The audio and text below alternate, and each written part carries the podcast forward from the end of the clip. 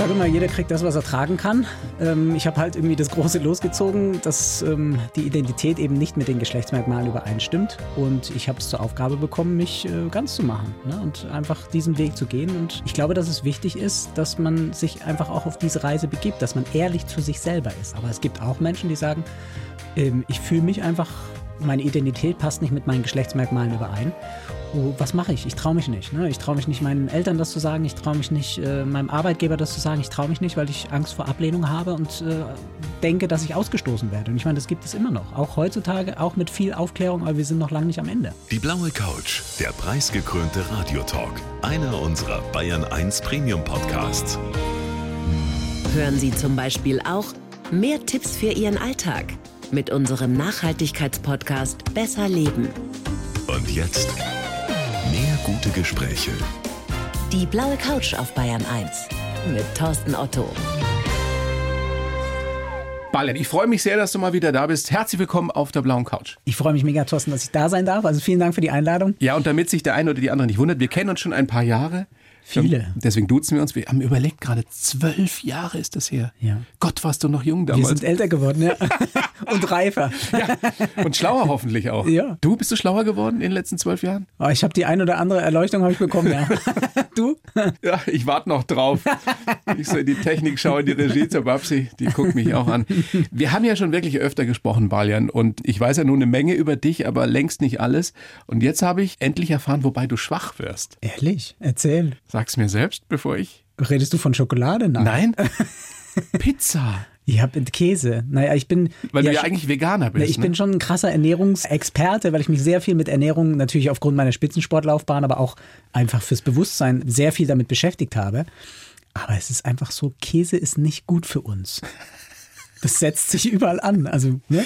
Käse ist nicht gut für uns. Ein Satz für die Ewigkeit. Ja.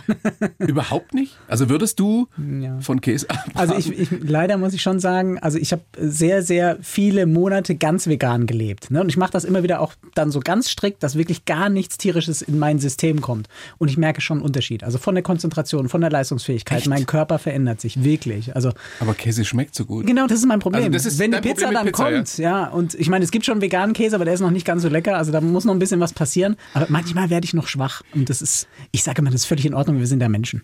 Wenn du deine Fitness heute vergleichst mit der zu deiner Spitzensportlerkarriere, Ich bin heute fitter. Echt? Wirklich. Ohne Quatsch. Und weißt du warum? Weil ich jeden Tag, ich mache jeden Tag was, also ich mache jeden Tag Sport und ich bin auf CrossFit gestoßen. Ich weiß nicht, ob dir das was sagt. Das ist so. ich habe das mal gehört, ja. Ja, man sagt, das ist so eine Hardcore-Sportart, würde ich nicht sagen. Es kommt immer aufs Ziel drauf an. Und das Coole ist an dieser Sportart ist wirklich, du hast von der Hausfrau bis zum Eliteathlet alles dabei und alle können in einem Kurs alles mitmachen, weil es angepasst wird an die eigene Leistungsfähigkeit. Und was und ist das macht so genau? Spaß. Also du machst alles, ne? Also du machst so ein bisschen Krafttraining, machst eigenes Körpergewicht, das ist so High-Functional Training, sage ich jetzt mal. Aber es macht riesen Spaß, wirklich, weil du immer in der Gruppe trainierst.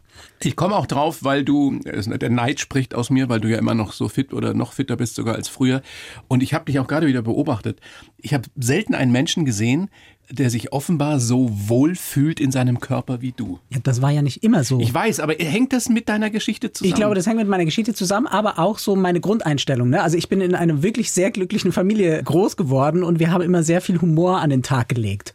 Also ganz besonders meiner Oma. Mit meiner Oma habe ich immer so viel gelacht und ich glaube, das ist so einfach in mir verankert. Also ich würde schon sagen, mir scheint die Sonne aus dem Hintern. An einem trüben Tag in München heute ist das doch genau richtig für dich.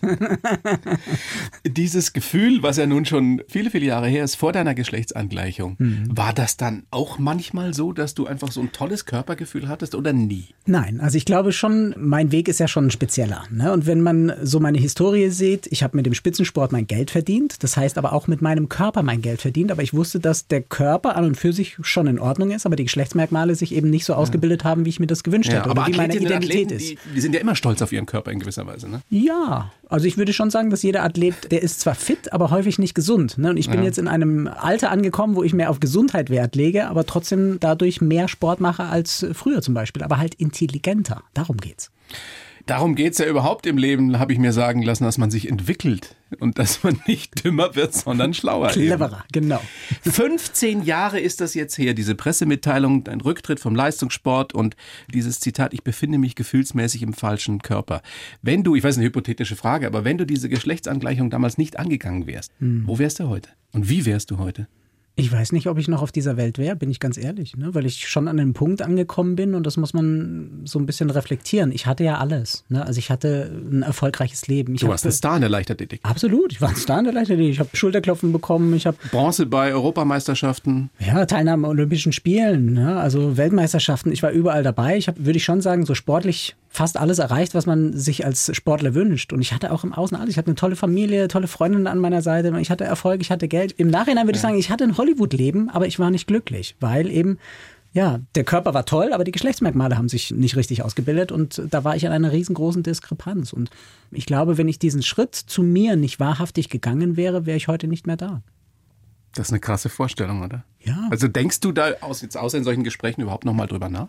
Oder ist ja, das einfach? Also ich, doch, ich würde schon sagen, ich bin ein dankbarer Mensch und ich bin auch demütig dem Leben gegenüber, ne? weil ich einfach weiß, es gibt äh, schwierige Phasen in jedem Menschenleben. Ne? Wir alle tragen unseren Rucksack, also da brauchen wir uns, glaube ich, nichts naja, vormachen. aber deiner war schon ein bisschen größer als der vieler anderer. Ja, ich sage immer, jeder kriegt das, was er tragen kann. Ich habe halt irgendwie das Große losgezogen, dass die Identität eben nicht mit den Geschlechtsmerkmalen übereinstimmt und ich habe es zur Aufgabe bekommen, mich ganz zu machen ne? und einfach diesen Weg zu gehen und so im Nachhinein bin ich auch dankbar, weil ich habe viele Erkenntnisse dafür, sage ich mal, bekommen und ich glaube, dass es wichtig ist, dass man sich einfach auch auf diese Reise begibt, dass man ehrlich zu sich selber ist. Und dass man sich aber auch traut. Es gehört ja so viel Mut dazu. Klar war dein Leidensdruck wahrscheinlich immens, aber trotzdem, wie viele trauen sich das nicht? Hm. Kriegst du Feedback jetzt gerade auch auf dein neues Buch oder auf dein erstes Buch? Hast du viel äh, Mails, viel Briefe gekriegt von Leuten, die sagen, ich ja ich traue mich einfach nicht, ich, ich schaff's nicht oder was auch immer? Also ich generell bin ich sehr, sehr dankbar für all das, was mich erreicht. Ne? Weil mich schreiben schon viele Menschen an, die sagen so, ich habe das und das Problem. Und da geht es meistens, jetzt sage ich mal, nicht nur um die Geschlechtsmerkmale, aber es gibt auch Menschen, die sagen, ähm, ich fühle mich einfach meine Identität passt nicht mit meinen Geschlechtsmerkmalen überein. Was mache ich? Ich traue mich nicht. Ne? Ich traue mich nicht, meinen Eltern das zu sagen. Ich traue mich nicht, meinem Arbeitgeber das zu sagen. Ich traue mich nicht, weil ich Angst vor Ablehnung habe und denke, dass ich ausgestoßen werde. Und ich meine, das gibt es immer noch. Auch heutzutage, auch mit viel Aufklärung, aber wir sind noch lange nicht am Ende. Diversity ist das Stichwort. Äh, für viele ist es ein Schlagwort. Für viele sagen auch, das ist so ein Weichspüler, das ist so ein Trendwort. Warum ist es weit mehr als das? Na, ich sage immer zu Diversity, wenn man das wirklich richtig angeht und dieses enorme Potenzial Metall entdeckt, dann ist Diversity eben nicht ein Weichspüler, sondern es ist ein radikaler Kalkentferner. Ne? Weil wir alle kennen diese Sätze, das haben wir schon immer so gemacht. In jedem Unternehmen, ja, wo ich bisher war, war immer, das haben wir schon immer so gemacht, das funktioniert ja, warum soll man das nicht weiter so machen? Außer im Bayerischen Rundfunk habe ich den Satz noch nie gehört. Noch nie gehört.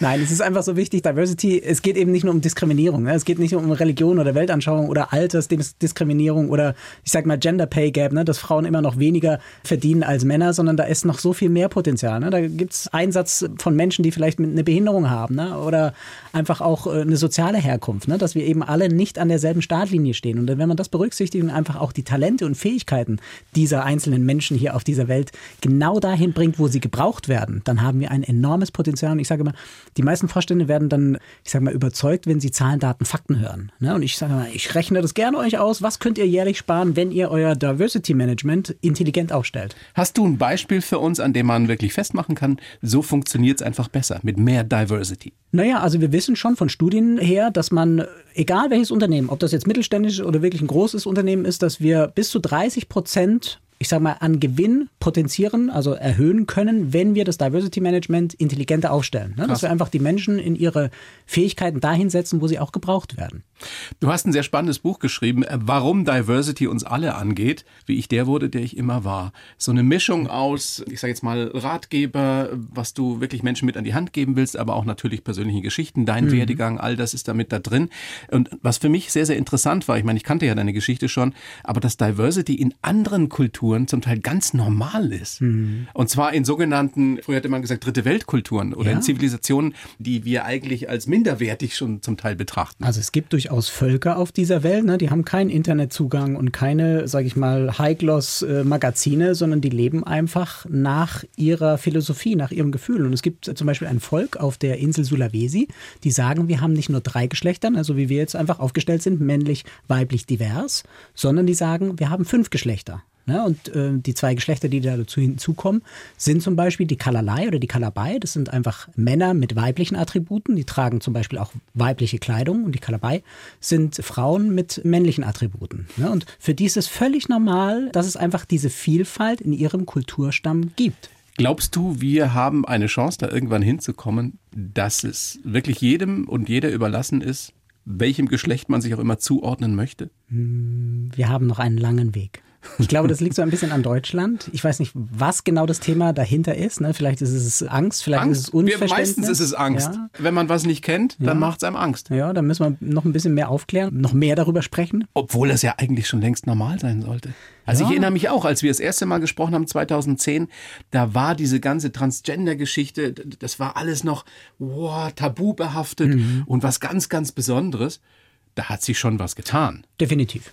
Also die letzten vier Jahre, da ist enorm was passiert. Trotzdem sage ich, wir sind jetzt gerade an einem Anfang, wo wir noch mehr in die Tiefe müssen. Ne? Also ob das jetzt äh, politisch ist mit gewissen einfach Gesetzen, ne? dass ein Selbstbestimmungsgesetz jetzt hoffentlich auf die Strecke gebracht wird, dass man eben nicht mehr psychologisch noch begutachtet wird, weil, ne? also wenn man dir vorschreiben würde, was für ein Mensch du bist oder was für eine Identität du hast oder was für ein Geschlecht, dann würdest du auch sagen, entweder das passt überein oder das passt nicht überein. Ne? Und bei mir ist es einfach, es passte nicht überein. Und dann muss ich andere Menschen davon überzeugen, wer ich bin. Also das weiß ich doch selber am besten. Gibt es denn heute überhaupt noch Situationen, in die du kommst, wenn du Vorträge hältst, wenn du mit Menschen sprichst, du hast viel mit Chefs zu tun oder mit Menschen Mhm. in gehobenen Positionen, wo du auf Unverständnis stößt?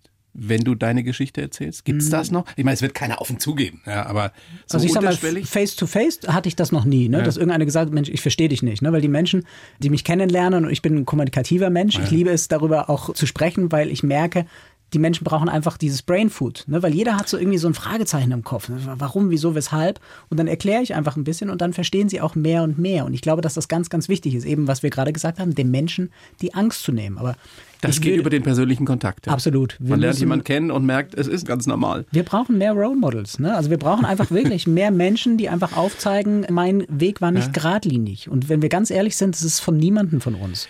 Und das Erstaunliche ist doch, das ist ja auch ein Allgemeinplatz, aber viele Leute, die egal auf welchem Gebiet was Besonderes geschafft haben im Leben, hatten einen verdammt steinigen, seltsamen, verschlungenen Weg. Das macht uns stärker.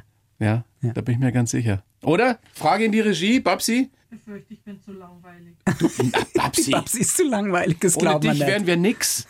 Wir könnten hier quatschen, was wir wollen und kein Mensch wird's hören. Ja, genau. So. Was auch- Babsi ist auch ein Teil von unseres Diversity-Teams hier. Ja, klar. Das ist so. Wir sind hier total diverse. Ja, Ja. Zwei schlaue Menschen und der Otto, was? Bitte was? auf jeden Fall bin ich ganz anders als du. Ja, das stimmt. Das höre ich aber häufiger. Du bist so ganz anders. Als ich, ja. Was auch schön ist, ist ein Gender-Glossar drin in deinem Buch. Und ja das ein ich- kleines, anfängliches, sage ich mal. Ja, aber ich finde das ganz wichtig, weil es sicherlich viele Menschen gibt, die deine Geschichte spannend finden Mhm. oder die auch sagen, ich möchte mich jetzt mal mit Diversity befassen, Mhm. aber die mit dieser ganzen LGBTQ-Geschichte und mit der ganzen Community wenig bis nichts am Hut haben. Wenn du solche Leute triffst und die sagen dann, das ist mir alles, ich, also jetzt bin ich schon und muss ich das auch noch lernen in meinem hohen Alter, was sagst du denn dann? Na, ich sage immer, lernen müsst ihr es nicht, aber wenn ihr einmal, sag ich mal, da reingetaucht seid, das kann nicht schaden. Ja.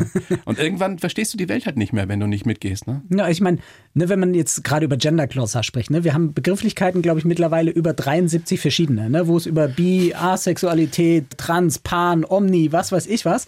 Ähm, Ganz ehrlich, kennst du Nein, alle? Nein. wollte ich gerade sagen. Ich kenne nicht alle und ich finde das auch nicht schlimm, weil wie gesagt, das ist menschlich. Aber wenn ich zum Beispiel jemanden begegne, ne, wo ich merke, ich selber komme jetzt nicht mehr mit meinem Bewusstsein hinterher, dann frage ich. Richtig. Ne? Und ich glaube, das ist die Basis. Wir müssen mehr miteinander kommunizieren. Fragen. Und Fragen ist erlaubt, oder? Genau. Ja, man Also muss man- nur richtig. Gibt's ne? dumme Fragen? Ach, es gibt immer dumme Fragen. Ne? Oder ach, es Was ist gibt die dümmste Frage, die du kriegst im Zusammenhang mit deiner Geschichte? kann ich gar nicht sagen, dümmste Frage, aber ich meine, es gibt immer wieder so Aussagen, wo ich dann mir selber die Frage stelle, würde ich selber auch so Aussagen machen? So wie, du siehst ja aus wie ein ganz normaler Mann.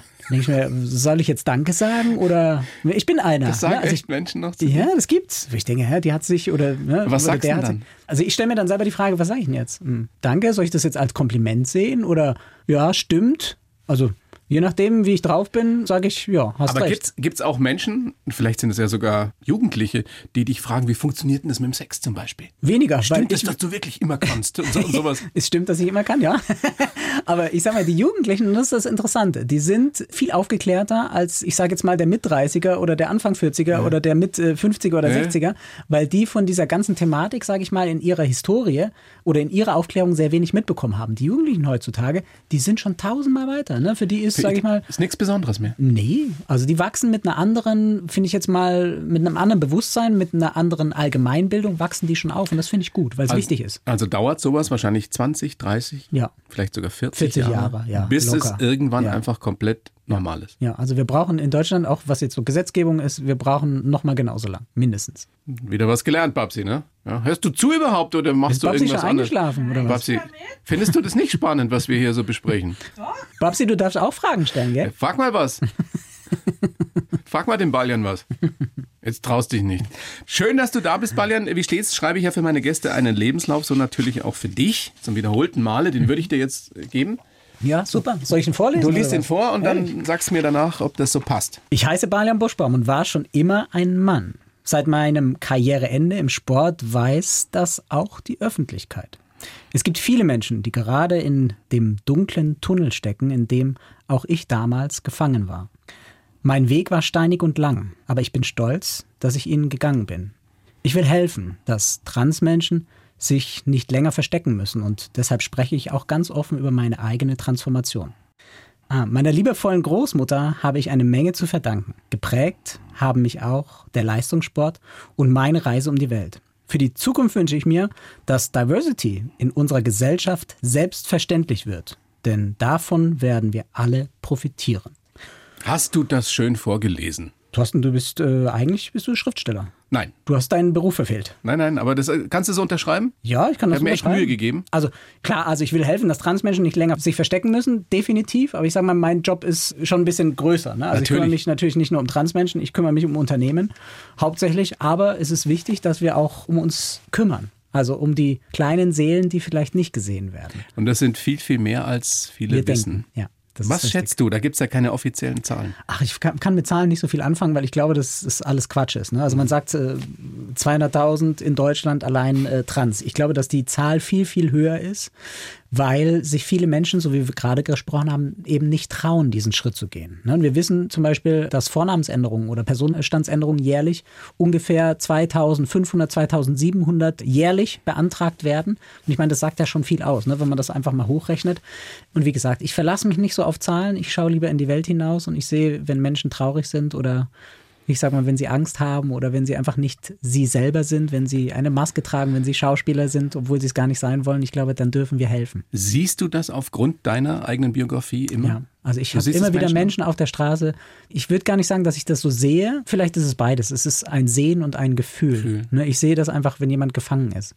Egal, was es jetzt für eine Thematik ist, aber ich glaube schon, dass man das vielen Menschen ansieht. Ja. Und viele trauen sich eben nicht oder wissen es vielleicht gar nicht, was da nicht stimmt mit ihnen. Na, ich, das glaube ich nicht. Das möchte ich nicht unterschreiben. Ich glaube, dass jeder Mensch, wenn wir ganz tief in uns hineinblicken und wenn wir ganz zu 100 Prozent ehrlich mit uns selber sind, dass wir ganz genau wissen, was uns traurig macht oder was uns hindert, am wirklichen Leben teilzunehmen.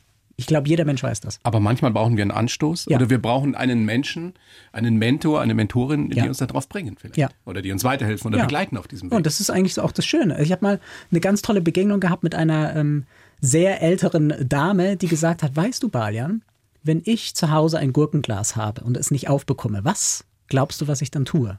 Dann sage ich, keine Ahnung, Helga. Ich gehe raus auf die Straße und der Erstbeste, der mir entgegenkommt, der kann es öffnen. Und in meinem ganzen Leben habe ich es noch nie erlebt, dass ich keine Gurke aus dem Gurkenglas fischen konnte. Das heißt, es ist immer jemand da, der hilft. Zumindest bei Gurkengläsern. Und bei allem anderen auch. Geboren bist du in Ulm am 14.07.80 als Junge. Ja, du warst schon immer ein Mann, Ja, aber eben Identität. mit den falschen Geschlechtsmerkmalen. Ja. So, jetzt ist man ein kleines Kind, Ja. das die Welt entdeckt, sich selbst entdeckt. Wann hast du nicht gewusst, aber gespürt, irgendwas ist bei mir anders als bei den anderen Jungs?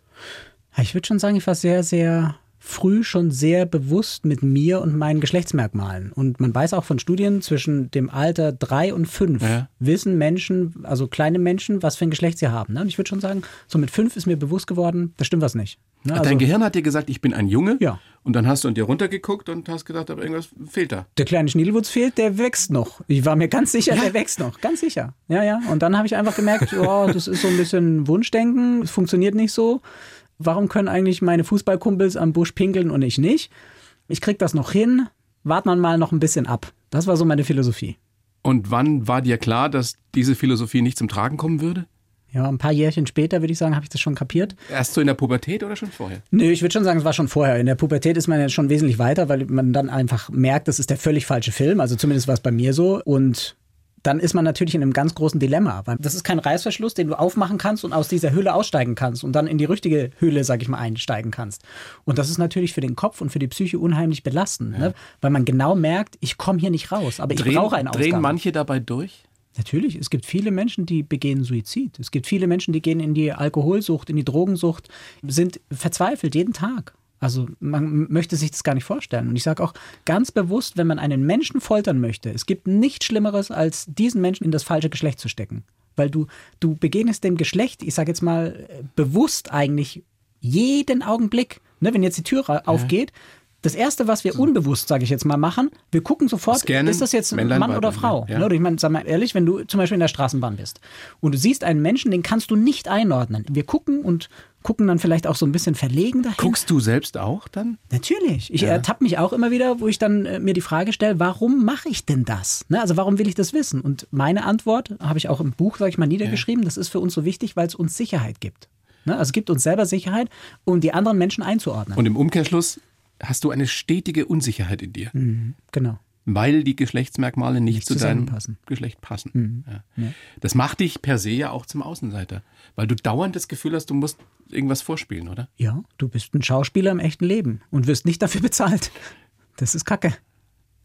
Du hast das durchgezogen, bis du Mitte 20 warst. 27 und dann war Schluss, weil ich gemerkt habe, egal was ich jetzt noch mache, egal wie viel Erfolg ich noch mir anheimse, wie viel Geld ich mir noch anheimse, wie viel äh, Schauspiel ich da draußen noch anstelle, ich werde nicht glücklich.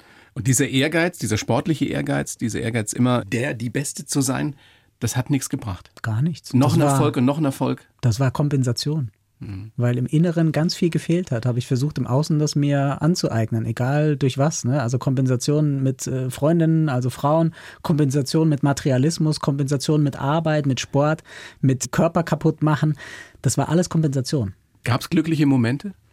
Ja, immer wieder. Wie gesagt, mir hat ja schon immer die Sonne ein bisschen aus dem Hintern geschienen, aber damals war sie halt noch nicht so hell. Ne? Und ähm, es gab immer wieder Momente, wo ich gemerkt habe, Mensch, das ist toll. Ne? Also ich meine, Also das Leben ist lebenswert. Das war für dich ja, nie also in Frage zu Ich stellen. wäre jetzt zum Beispiel kein Mensch für Suizid gewesen. Ne? Also egal wie dreckig es mir gegangen ist in meinem Leben, ich wusste, das Leben ist irgendwie toll. Ne? Ich muss mich da nur rauswurschteln. Und natürlich gab es immer wieder Momente, wo ich auf dem Berg ganz oben stand und die Sonne in meinem Gesicht gefühlt habe. Natürlich gab es die, aber die waren selten. Und wenn ich jetzt so im Nachhinein darüber nachdenke und aus heutiger Sicht das sehe, bin ich so unendlich dankbar, dass ich jeden Morgen einfach aufwache und äh, ja, mir ins Fäustchen lache und denke, ich bin so dankbar, dass ich so leben darf und so bin, wie ich bin. Großartig. Und das ist so Und das- wichtig. Und das wünsche ich jedem Und das Menschen. nach so einem Weg. Deine liebevolle Familie, speziell die Oma, hat ja sicherlich dazu Ja, beigetragen. mein Omeli natürlich, ja.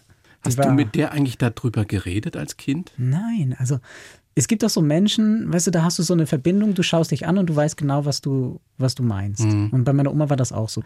Klar, wir haben auch viel miteinander gesprochen, wir haben viel Quatsch gemacht, wir haben viel miteinander gelacht. Aber bei meiner Oma war es schon so, sie hat mich immer so blind verstanden, ohne viel Worte. Ne? Manchmal waren es einfach nur so Blicke, die wir getauscht haben. Aber sie wusste, was mit dir nicht stimmt. Ja, also ich würde sagen, ja, wir haben Also sie nicht hat es zumindest gespürt. Ganz sicher. Also wir haben nicht bewusst darüber gesprochen, ne, weil sie zu dem Zeitpunkt, wo ich meine Hormonsubstitution zum Beispiel begonnen habe, war, war sie schon dement. 2007, ne? 2007, 2008. Ja, 2008. Ja. Da war sie schon dementkrank. Und ich finde, dass so Menschen, die dementkrank sind, die haben eine andere Sprache. Also ich würde sagen, ich habe meine Oma trotzdem verstanden, ne? also auch wenn sie Sachen durcheinander gebracht hat. Und es gab dann einfach so eine Zeit, da haben wir uns ein halbes Jahr nicht gesehen, weil wir auch örtlich weit voneinander gewohnt haben. Und dann kam ich so mit erstem Bart und Flaum, kam ich dann schon ins Zimmer rein und dann guckt sie mich so an und sagt, wo warst du denn so lange, du Gauner? Und in dem Moment habe ich gewusst, sie weiß es.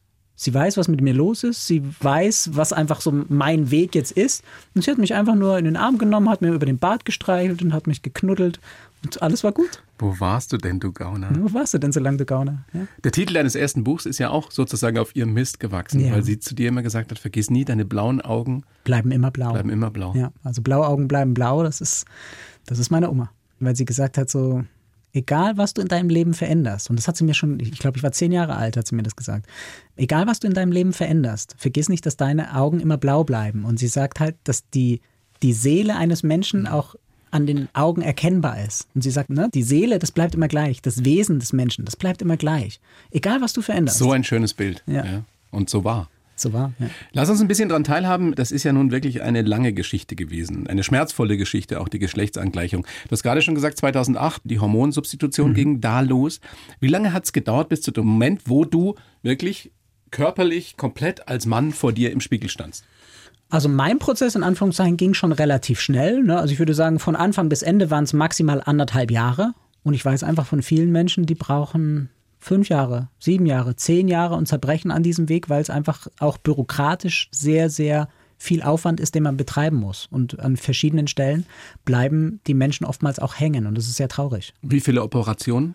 In meinem Fall. Ja. Also es gibt natürlich verschiedene Operationsmethoden. Die meisten kassenärztlichen, und das ist das Schlechte an unserem System, operieren in fünf bis sieben Schritten. Und in meinem Fall, also das hört sich jetzt blöd an, das war eine All-in-One. Ne? Das heißt, es wurde die komplette Geschlechtsangleichung innerhalb einer Operation Unglaublich. bewältigt. Ja. Ich denke mir immer, wenn ich so eine Geschichte höre, auch was die Medizin, was die Ärzte und Das Ärztinnen heutzutage verrückt. auch Ja. machen können. Ja, also man kann es sich nicht vorstellen. Wenn man das selber nicht live erlebt hat und selber auch live gesehen hat, man kann sich nicht vorstellen, was die Medizin heutzutage leisten kann und was für spezialisierte Chirurgen oder Chirurginnen es einfach auf diesem Gebiet auch schon gibt. Was war für dich der schönste Moment? Dich dann wirklich nackt zu sehen? Ja, ich meine, das hört sich jetzt so ähm, plakativ an, aber das ist schon, wenn man jahrelang in das Spiegelbild schaut und sich nicht erkennt, weil man genau weiß, das bin ich nicht. Und in dem Moment, wo man auch vollständig, sage ich mal, mit allen großen und kleinen Gliedmaßen vor dem Spiegel steht und weiß, das bin ich. Ich bin in mir angekommen. Das ist ein Moment, da fehlen dir die Worte. Kann man nicht beschreiben, oder? Das kannst du nicht beschreiben. Das ist so ein tiefes Gefühl der Dankbarkeit, der Freude, des Glücks, des endlich Durchatmens, des endlich bei sich zu Hause, in sich ankommen. Ne, es ist, es ist ein Gefühl.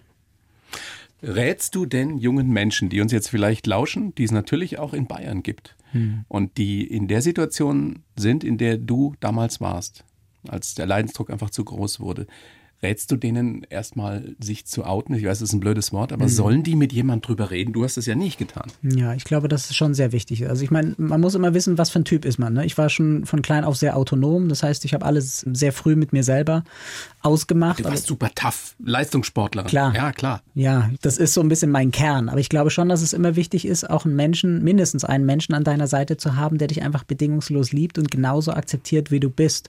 Und es ist immer wichtig, darüber zu sprechen. Also das kann ich jedem empfehlen, weil da geht dann so eine Last von den Schultern. Und das sind einfach auch aus meiner Erfahrung schon schöne Gespräche, die daraus entstehen, ne? weil es eben um Identität geht. Aber schwierige Gespräche. Ja. Speziell natürlich auch für die Eltern, ja nicht nur für die Betroffenen. Ja, vor allem die Gedanken, die man im Vorfeld hat. So, wie werden die Menschen reagieren? Akzeptieren sie mich? Lieben sie mich trotzdem weiter? Ne? Bin ich trotzdem weiter in dem Freundeskreis? Ne? Oder schicken mich meine Eltern vor die Türe und lassen mich sitzen, ne? weil sie sagen, oh Gott, äh, was sagen denn die Nachbarn?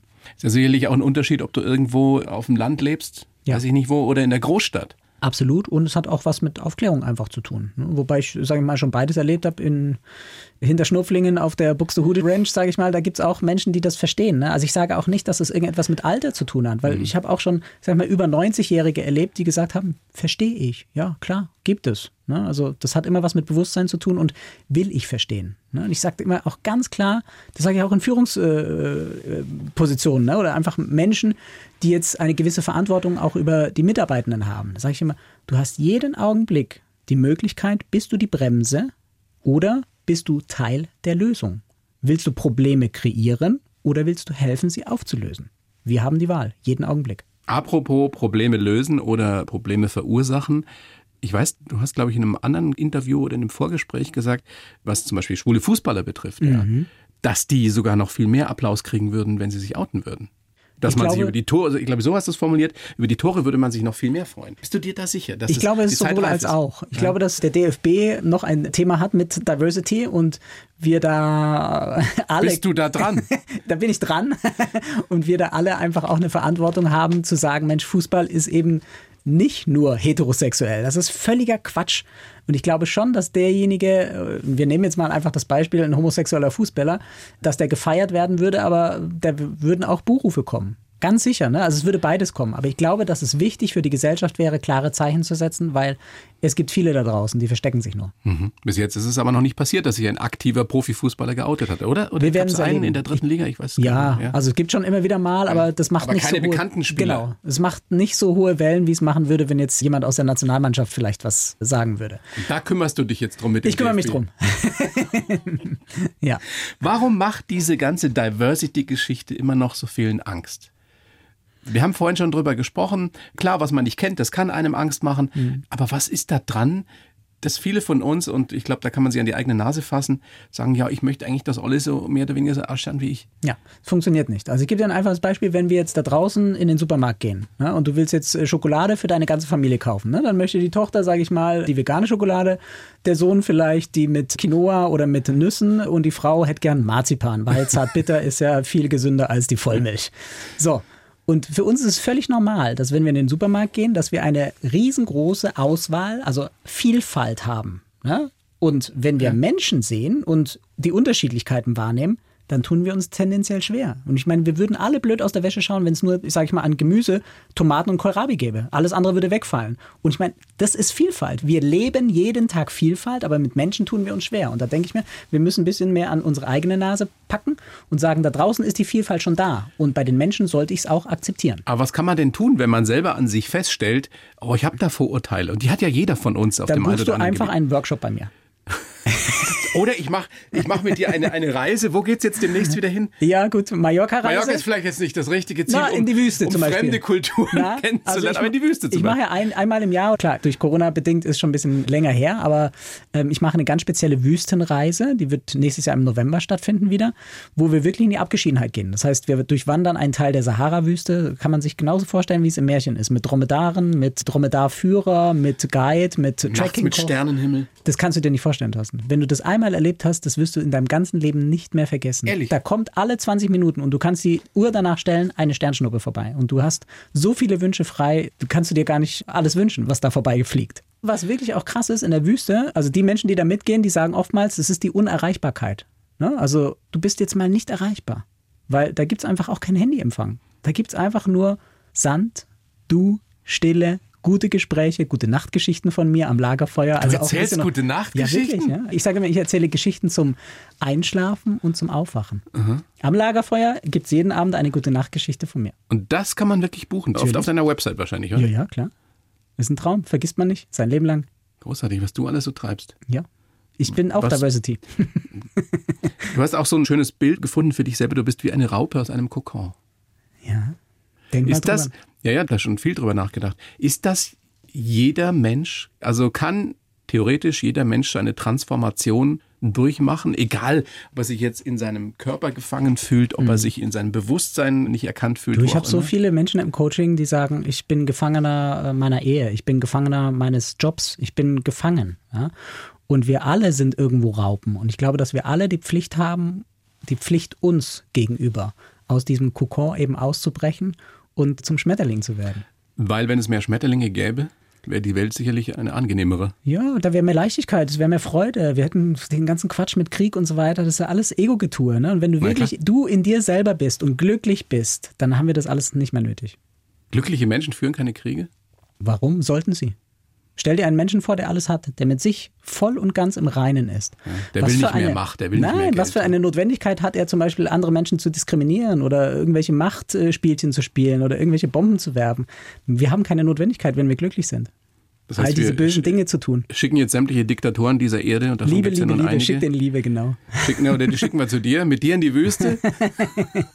Ja, also ich glaube schon, dass man in der Persönlichkeit sehr viel aufräumen kann, Ja. um dann dieses Bewusstsein zu schaffen, warum mache ich das alles? Und viele fangen eben erst so spät an. Ja, das ist richtig. Das viele beschäftigen sich mit ihren Baustellen erst ab einem gewissen Alter. Oder wenn es geknallt hat. Ne, also hoch wird. Ja. Ich erlebe das immer wieder, dass so Führungspersönlichkeiten einfach, die fragen dann nach Hilfe, wenn sie schon den zweiten Bypass bekommen haben, wenn der dritte Bandscheibenvorfall war, erst dann wachen die Menschen auf. Aber das sind ja Signale, die wir schon im Vorfeld bekommen und darauf sollten wir achten und horchen und dann entsprechend schon rechtzeitig reagieren.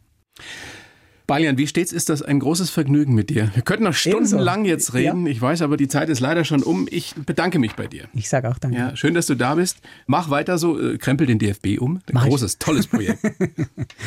Sag gerne nochmal dein Buch, dein neues Buch, warum Diversity uns alle angeht, wie ich der wurde, der ich immer war. ja. Das ist auch eine Metapher für das Leben der meisten von uns. Ja, und es ist so schön zu lesen. Also wenn ich Bücher lese, ich wünsche mir so alles. Ich wünsche mir was zum Lachen, ich wünsche mir was zum Nachdenken und vielleicht ist es auch manchmal schön, wenn man so eine Träne vergießt. Und das ist alles so in diesem Buch integriert. Sehr schön. Vielen herzlichen Dank, Balian Buschbaum. Danke dir. Die Bayern 1 Premium Podcasts. Zu jeder Zeit, an jedem Ort. In der ARD Audiothek und auf bayern1.de. Bayern 1 gehört ins Leben.